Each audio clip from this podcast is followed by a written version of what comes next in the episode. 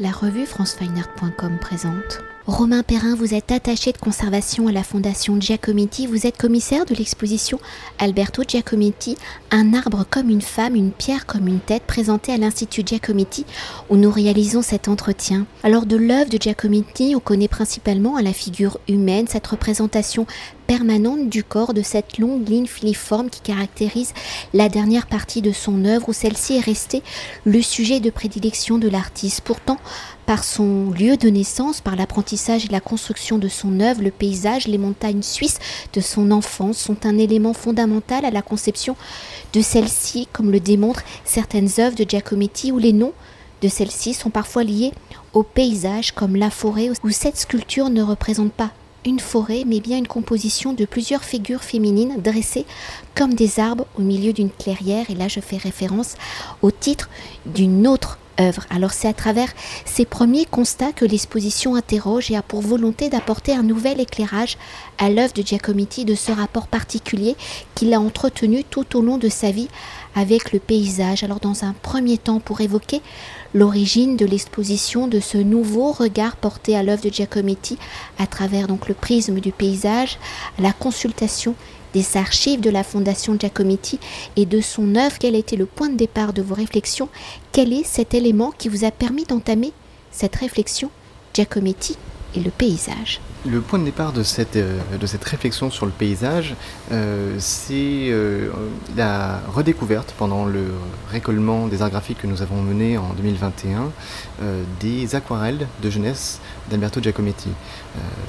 ça a été vraiment une découverte pour moi, puisque je, les connaissais d'après des, des, photographies que nous avions dans notre base de données, mais ce récollement qui m'a permis de prendre la mesure de ce qu'était en fait finalement ces, petites planches de papier avec des couleurs extrêmement vives m'ont passionnément ému. Euh, je trouvais qu'on voyait euh, euh, la formation d'un artiste et on pouvait le relier à tout un contexte qui était celui euh, de son père, euh, Giovanni Giacometti, qui était un peintre reconnu de la modernité suisse et qui avait de nombreuses connexions dans cette sorte d'avant-garde qui va être mobilisée au début du XXe siècle dans les différentes expositions en Europe. je parle de Kuno Amiet, par exemple, qui est le, le parrain d'Alberto Giacometti, ou encore de Ferdinand Hodler, qui est le parrain de son frère cadet Bruno. Et donc, Partant de là, euh, je me suis intéressé à, sa peinture de paysage. Et puis, euh, l'envie était euh, de ne pas faire une exposition seulement de peinture, mais de montrer comment cette thématique, qui est finalement moins, moins connue que celle sur la figure humaine, eh bien, infusait euh, sa sculpture et comment dans sa sculpture il y avait la possibilité euh, de voir quelque chose de l'ordre du règne végétal ou minéral et donc en extrapolant euh, quelque chose qui ressemble un paysage. Euh, je voulais traiter finalement de cette thématique du corps paysage ou du paysage corps. On pourrait aussi euh, du coup inverser les, les, deux thèmes. Pour terminer euh, sur cette, cette réponse, il y a cette volonté à l'Institut de faire des expositions dossiers, d'amener le visiteur à vivre une expérience qui n'est pas forcément celle des rétrospectives que l'on peut faire à travers le monde ou parfois dans certains lieux en France, mais de l'amener à porter un regard différent et c'était tout l'enjeu de cette exposition de montrer comment les sculptures de Giacometti pouvaient faire paysage et donc peut-être le surprendre aussi en proposant un titre euh, qui euh, laisse entendre euh, qu'on va parler du paysage mais aussi de la figure humaine. Pour euh, poursuivre et pour décrypter la place hein, du paysage dans l'œuvre de Giacometti, et pour commencer de manière chronologique, hein, donc c'est ce premier rapport de Giacometti au paysage, c'est le lieu de son enfance, le village de Stampa, dans la vallée, euh, dans le Val Bregaglia du canton des Grisons, une région isolée hein, des Alpes suisses, près de la frontière italienne, où ces paysages seront donc dans un premier temps le terrain de jeu de Giacometti. Alors des paysages qui seront également les motifs de son apprentissage, vous l'avez évoqué, ou de nombreuses aquarelles qu'il réalise autour de 1920. Avant son installation à Paris en 1922, représente des paysages donc des Alpes suisses. Alors vous l'avez dit, fils du peintre post-impressionniste Giovanni Giacometti, auprès duquel il découvre la peinture et qu'il va ensuite l'initier à la sculpture, Giacometti réalise ses premières aquarelles à l'âge de 13 ans. Alors dans ce premier temps de la formation, il commence par la peinture, par ses structures, ce rapport à la lumière, à la couleur, comment le paysage va-t-il former le regard artistique de Giacometti dans cet apprentissage, quelle y sera l'influence de son père, donc Giovanni Giacometti, du cercle d'artistes qui gravitent autour de la famille? Les premières œuvres peintes de Giacometti s'inscrivent-elles dans le style hein, de la famille d'artistes qui entoure Giacometti ou Alberto? A-t-il déjà développé son propre style? C'est toujours difficile de parler d'un artiste en formation et de dire qu'il a développé son propre style. Euh, Alberto va s'éloigner euh, quand même de, ce que fait son, père, euh, et notamment, c'est pour ça qu'il va choisir aussi Paris, même si c'est sur les conseils de son père, mais c'est à partir de là qu'il va aussi s'en éloigner. Alors il y a en effet des aquarelles qui sont très très proches de son père, même très proches de, de parfois, que ce soit en termes de motifs, parce qu'il va choisir les mêmes endroits. Le lac de Sils par exemple, où la famille prend ses quartiers d'été à Maloya, dans le village haut, est, un, est, un, motif privilégié pour le miroitement euh, des rayons du soleil sur l'eau, cet espace un peu dégagé. Vous l'avez dit, Stampa est une vallée isolée et il fait très sombre euh, les mois d'hiver. C'est la période que préférera Giacometti euh, par la suite quand il sera adulte. C'est une vie qui peut être assez rude au début du XXe siècle, il faut l'imaginer. Mais l'influence de son père et de son entourage, je pense qu'elle se traduit davantage dans la couleur, dans cette manière d'avoir une palette très colorée, mais en même temps très cohérente, sans pour autant s'éparpiller. Euh, dans certains aplats, dans certains cadrages aussi, certaines vues. On pense très souvent à Audler, notamment dans des, dans des peintures où, il cadre avec beaucoup de ciel en haut, la montagne, et euh, qui prend finalement toute la base inférieure euh, de la toile. et puis petit à petit, il va s'en éloigner, en effet. Donc je, je, pense qu'il. Ce, ce que cela montre, c'est surtout un artiste en formation. Je pense que c'est pas un style qui est trouvé, mais quelque chose qui est en train euh, de, se former. On le voit dans la dernière aquarelle qui date de la fin des années 20, début des années 30, euh, qui représente un lac et une montagne, et on a son titre c'est Montagne à facettes, et en effet on a ce facettage qu'il retient du cubisme, et ça c'est l'apprentissage de, de Bourdelle. Et pour continuer sur les dimensions du paysage dans sa formation la plus picturale, si Giacometti va choisir de s'exprimer à travers la sculpture, il continue de peindre. Alors des aquarelles de ses débuts et par ce rapport sculptural à l'espace, comment Giacometti va-t-il retranscrire picturalement le paysage qui l'entoure? Comment les paysages de son enfance restent-ils et continuent-ils à être présents dans l'œuvre de Giacometti? Alors, je crois qu'il y a, peut-être deux questions dans votre, dans votre question. Euh, la première, c'est comment euh, cela, il le conserve en quelque sorte. Euh, bon, c'est quelqu'un qui est très attaché à sa région natale. il passe son enfance là-bas. Il fait le collège à Chirs, qui est, pas très, qui est finalement un peu plus loin dans les Alpes. et il part pour Paris en 1922. Et ce n'est pas pour autant qu'il oublie complètement la, Suisse. Il a de très nombreuses correspondances avec ses parents, avec sa famille, sa sœur, ses, ses, frères. Et donc, euh, dans ces lettres, on s'aperçoit, et ça a été euh, une source importante pour le travail de cette exposition, euh, qu'il est très attentif, d'une part au paysage, ça c'est les lettres qu'il écrit quand il est à Chirs, par exemple, quand il va avec ses amis, dans la famille de ses amis, se balader pour le week-end de Pâques en 1917, et, et il envoie des descriptions très belles, dont on retranscrit des extraits dans le catalogue, qui sont d'ailleurs inédits, et euh, on le sait aussi parce que il, euh, plus tard, quand il sera à Paris, ben, il va se remémorer tout simplement euh, et le dire à ses parents. Je vous revois encore en train de skier ou quel temps fait-il là-bas? Il prend finalement comme chacun de nous qui serait éloigné de sa famille, on prend des nouvelles, mais il a aussi cette cette besoin d'avoir de, toujours un rapport à ces montagnes du, du Val. Et donc ce sont les cartes postales, des photographies qu'il peut conserver avec lui euh, et qui s'empilent euh, du coup à, l'atelier et qui ont été euh, une source de, pense, pour se remémorer un paysage, moi j'appelle ça un paysage de poche. Je ne sais pas si l'expression est, heureuse, mais en tout cas c'est vraiment ça, quelque chose qu'il a, a avec lui qui est toujours là. Et il va tous les, tous les ans, voir sa mère jusqu'en 1964 et ensuite il, continuera d'y aller euh, jusqu'à sa, jusqu'à sa mort.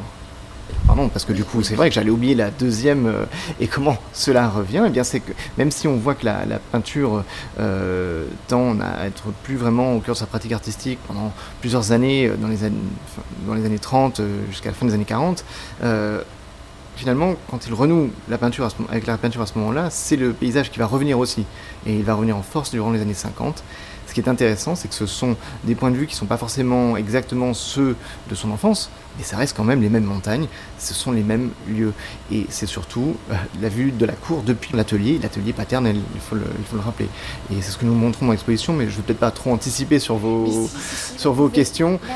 Il y a deux, deux tableaux dans l'exposition, un de 1952, donc qui est une année assez faste pour le paysage chez Giacometti, et un de 1961. C'est rigoureusement la même vue, traitée de manière très différente l'une et l'autre, avec là pour le coup ce style qu'on lui connaît particulièrement, avec une volonté de créer une profondeur par emboîtement de cadre, par des lignes. Jacques Dupin a, un très beau mot là-dessus, il dit que c'est plutôt construit par des lignes que par la couleur, et en effet le paysage noir donc de 1952 est réduit à une palette de camailleux de gris finalement, non plus euh, cette palette multicolore que l'on pouvait avoir dans son enfance. Là on voit qu'il y a une très très grande distance. Et ce qui est intéressant c'est ce travail des purs finalement, cette manière de de, ne pas chercher euh, des lieux très exotiques finalement, puisque c'est ce qu'il a sous les yeux, comme il dit qu'il peut peindre finalement une, une, chaise pour une vie et ça lui suffirait. Pour poursuivre, hein, l'œuvre de Giacometti étant essentiellement hein, sculpturale, une sculpture s'inscrivant dans le champ de la figure humaine, si dans l'introduction j'évoquais le rapport au paysage par aussi hein, son titre, dans sa forme, dans sa conception, dans sa texture, comment les sculptures de Giacometti s'inscrivent-elles dans ce rapport au paysage? Vous l'avez déjà légèrement évoqué, mais comment ce rapport au paysage s'inscrit-il dans la représentation de la figure humaine? Alors vous parliez tout à l'heure de la clairière et de la forêt, qui sont deux sculptures emblématique d'une période importante pour Giacometti, qui est la fin des années 40, le début des années 50, où il commence à avoir des expositions très très euh, euh, importantes à New York, euh, avec son galeriste Pierre Matisse.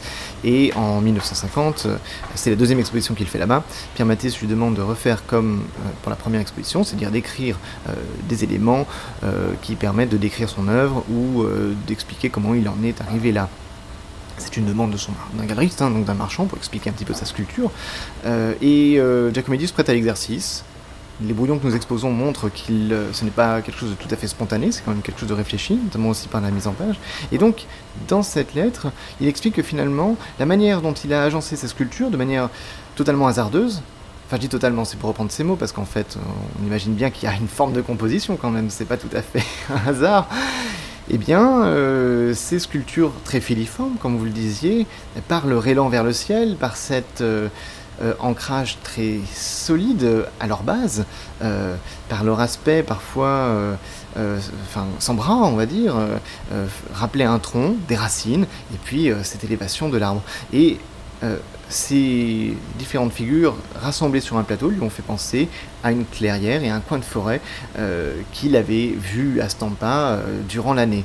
Donc il y a euh, pour la première fois, enfin pas tout à fait, la première fois je, vous le dirai ensuite, mais il y a en tout cas dit au grand public pour la première fois un, rapport d'équivalence entre l'arbre et la femme debout et la tête et la pierre. Quand je dis que c'est pas tout à fait la première fois, il faut se rappeler que euh, durant ces années surréalistes, il avait réalisé Paysage tête couchée, euh, qui était une tête et à la fois un paysage. Et là, on avait encore une fois un équivalent entre euh, ce qui pouvait être le nez, les yeux, la bouche, et puis des crevasses, des montagnes, que sais-je, selon la manière dont on le verrait. Donc cela s'inscrit par cette équivalence qui est donnée, mais qui est aussi donnée bien avant, dès les années 30, dans sa correspondance à, sa mère et à sa sœur, euh, j'ai redécouvert une très belle lettre dans laquelle il explique euh, qu'il euh, voyage sur ses nez, sur ses yeux, sur ses coups, et c'est comme de gravir une montagne.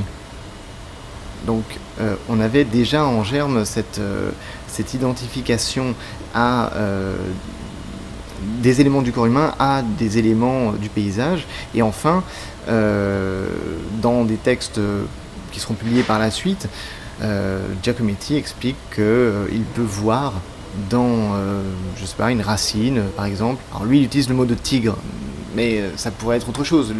L'idée, c'était qu'il avait la capacité de voir finalement une forme dans une autre. Et cela, c'est finalement l'un des éléments premiers de la création humaine au final.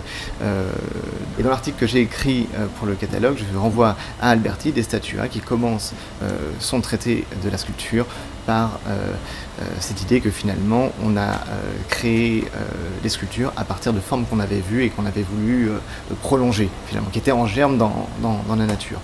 Donc on a cet élément-là. Alors je pourrais rajouter aussi que les paysages de montagne reste dans sa sculpture, mais de manière involontaire. Hein. Giacometti ne se dit pas qu'il va, de manière mimétique, réaliser une tête qui serait comme une pierre ou comme, un, comme une montagne. Hein. Et pourtant, de nombreux auteurs ont vu quelque chose qui avait un rapport avec si ce n'est euh, la montagne directement et le rocher, en tout cas les profondeurs de la Terre. Hein. Dupin parle de, sculptures tirées d'un volcan, encore de tout chaud de lave mal dégrossi. Enfin bon, je paraphrase euh, très mal, mais euh, il y a ça, Jean-Paul Sartre en parle, des auteurs comme Francis Monge ou même comme Simone de Beauvoir, on parle comme d'un rocher. C'est assez étonnant d'imaginer qu'on voit dans la figure de Giacometti qui était assez marqué par, par des nuits de travail sans sommeil, euh, pouvait ressembler à un rocher, mais on voit aussi qu'il y a quelque chose de sa sculpture euh, qui a affaire à ce paysage très minéral, très escarpé euh, des montagnes de, de, de, Stampa. Et donc ces sculptures, j'en ai choisi un certain nombre qui avaient une forme tout à fait pyramidale, qui est celle du buste, et qui donc ne serait-ce que par cette forme-là, rappellent la montagne, mais aussi euh, ont dans leur matière quelque chose qui se rapproche euh, du, rocher, puisque le plâtre de Diego Manto, vous verrez, on, euh, dirait qu'il a presque été taillé dans la pierre, le, plâtre avec des arêtes très tranchantes, d'autres ont une matière très grumeleuse, montueuse. On, on, a l'impression qu'il y a quelque chose qui travaille en dessous, comme une tectonique des plaques qui pourrait former les montagnes en quelque sorte. Euh, c'est aussi cela que, l'on a pu voir dans, la montagne et c'est David Sylvester qui, fait aussi ce rapprochement. Euh, euh, voilà, donc il y a quelque chose d'involontaire hein, quand même dans cette, dans cette manière, mais on ne peut s'empêcher de, le, de, le, remarquer. Et pour terminer, comme l'écrit Giacometti dans cette fameuse lettre à Pierre Matisse, si l'on voit une montagne, une forêt, c'est très bien, mais il ne faut pas le dire d'avance. On prend un peu le contre-pied, on invite le visiteur à voir un arbre euh, et une femme, une pierre et une tête, et on lit d'avance. Toujours hein, pour euh, continuer d'évoquer ce rapport au paysage, la dimension du lieu où la sculpture sera installée tient aussi une place importante hein, dans la conception de Giacometti, d'un paysage urbain, d'un paysage rural. Comment Giacometti inclut-il hein, justement la physicalité de celui-ci dans la conception et la mise en espace de ses œuvres. Et là, évidemment, je fais référence à cette fameuse commande pour New York qui, ne, au final, ne se réalisera jamais.